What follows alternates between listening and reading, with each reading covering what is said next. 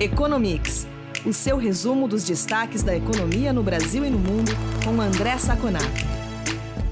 Olá, ouvintes do Economics. Aqui é o Eduardo Vasconcelos, jornalista da FEComércio. Estou aqui com o André Saconato, começando mais esta edição do podcast. Oi, Saconato, tudo bem? Olá, Edu, tudo bem? Um olá aos nossos ouvintes. Saconato, o Comitê de Política Monetária do Banco Central elevou a taxa básica de juros, a Selic, para 7,75% ao ano nesta semana. A alta foi de 1,5 ponto percentual, mais acentuada do que vinha sendo. Além disso, o IPCA 15, índice que antecede a inflação oficial, apontou alta de 1,2% em outubro. Em 12 meses, a inflação acumulada é de 10,34%. O Banco Central está intensificando os esforços para conter a pressão inflacionária, Saconato? É isso mesmo, Edu. O que acontece é o que nós falamos na economia, no jargão, de que o trabalho sujo está sendo empurrado para o Banco Central. Eu vou explicar para os ouvintes. É, você tem duas grandes maneiras, simplificando um pouco, de combater a inflação. Uma é o fiscal, ou seja, você fez, pode fazer uma restrição fiscal e você diminui a quantidade de moeda na economia. E no outro lado, o monetário, que você ajusta via juros. Né?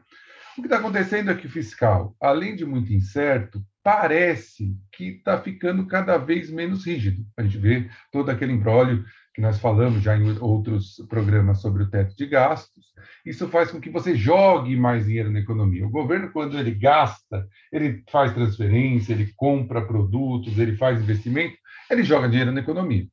Basicamente, sobra para o Banco Central o quê? Se ele não quiser ter inflação, porque se eu tenho muita moeda na economia, né? Quanto mais moeda tiver na economia, o preço da moeda cai, basicamente você causa inflação, então você tem que enxugar isso.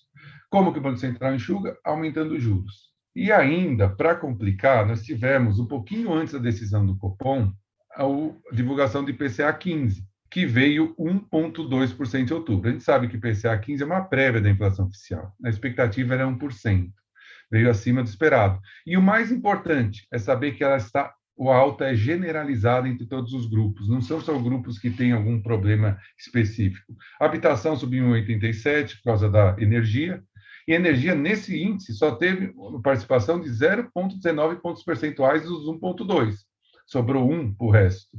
Alimento subiu 1,38, transporte subiu 2,06%, ou seja, a inflação está generalizada e isso é um perigo. O Banco Central está fazendo o trabalho dele. E já falou, a próxima reunião vem pelo menos mais um aumento de 1,5%.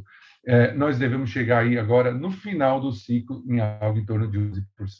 Saconato, a taxa de desemprego caiu para 13,2% no trimestre encerrado em agosto. Apesar da queda, o desemprego ainda é a realidade de 13,7 milhões de brasileiros. A pesquisa do IBGE também mostrou que o rendimento real dos trabalhadores recuou 4,3% no período. Qual é a sua análise sobre a melhora da taxa de desemprego? Olha, Edu, a gente pode ver pelos dois ângulos. Tá? Realmente, o número do emprego em si, ele foi positivo. Ele foi positivo por quê? Por exemplo, no período nós tivemos um aumento de 1 milhão e 100 mil pessoas liquidamente com carteira assinada, em ocupações com carteira assinada. Ou seja, dos 3,4 milhões de aumento nesse trimestre de pessoas ocupadas, em que nós atingimos 90 milhões de pessoas ocupadas, acima de 50% da população economicamente ativa, um terço foi de carteira assinada. Foi a maior parte delas, né, o maior número em termos absolutos. Por outro lado, como você disse, ainda são 13 milhões e 700 mil pessoas desempregadas, fora as desalentadas. É muita gente ainda, né? Então, o mercado de trabalho vem melhorando, sim, são números melhores, mas vem melhorando menos do que se esperava. Se esperava que nós chegássemos no final do ano com alguma coisa entre 11% e 12% de desemprego. E o mercado não está respondendo a, esse aumento do PIB, a esse aumento nesse ano, né? A esse aumento da, da, dos níveis de crescimento, ou está respondendo menos do que se esperava. E você citou um outro ponto muito importante: o rendimento caiu em relação ao trimestre anterior 4,3% e 10% em relação ao mesmo período do ano anterior. Ou seja, você, se, você acaba aumentando o emprego, mais pessoas ganhando menos, a massa de renda disponível para consumo não aumenta, né? não aumenta é, em, proporção, em, em proporção suficiente para incentivar comércio e um pouquinho mais o serviço.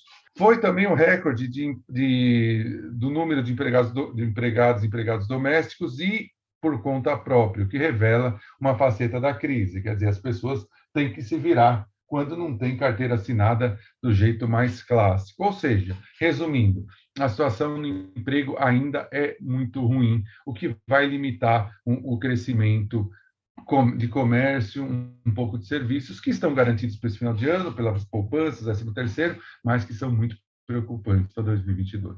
Saconato, nos Estados Unidos, o presidente do Banco Central parece mais preocupado com a inflação do que vinha demonstrando.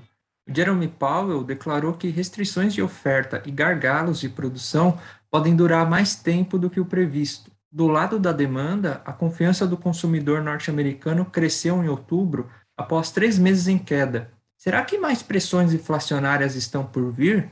E qual será a resposta do Federal Reserve a essa situação? Olha, Edu, para quem vem acompanhando o nosso podcast, ele percebe que nós temos uma visão muito mais pessimista em relação à inflação do que o Fed, do que o presidente do Fed, Jerome Powell, costuma revelar. Nós já vínhamos falando que imaginávamos que a inflação é menos transitória do que o Fed costuma dizer. Por que o Fed é, utiliza essa, essa, esse termo transitório? Porque seria transitório, ele não precisa agir. Tá?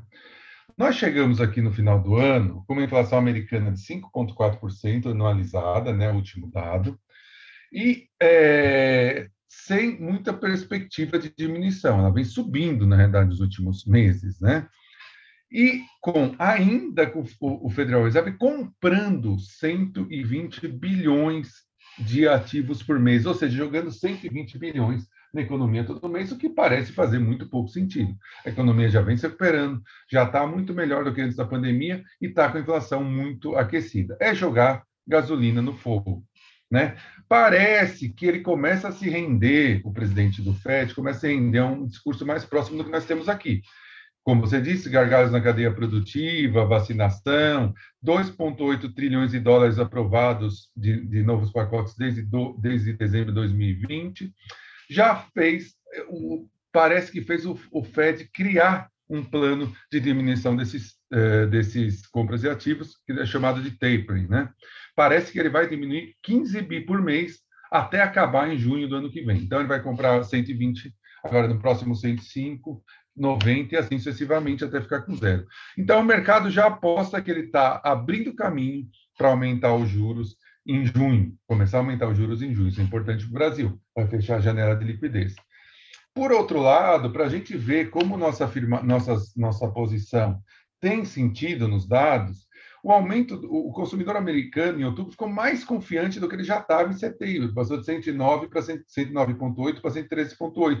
E olha do que interessante, a confiança no mercado de trabalho passou de 144,3 para 147,4, está muito alto. O que, que essa pesquisa mostra? A inflação preocupa, mas poupança, que já foi feita durante a pandemia, melhoria do, do Delta, que passou de 2 mil mortes diárias para 1.300, principalmente não vacinados, é, são mais fortes que a preocupação com a inflação. E o mercado de trabalho lá, ao contrário do Brasil, nós há pouco tempo atrás, está bombando, está muito forte. Perguntaram para as pessoas o que, que elas pretendem comprar no curto prazo.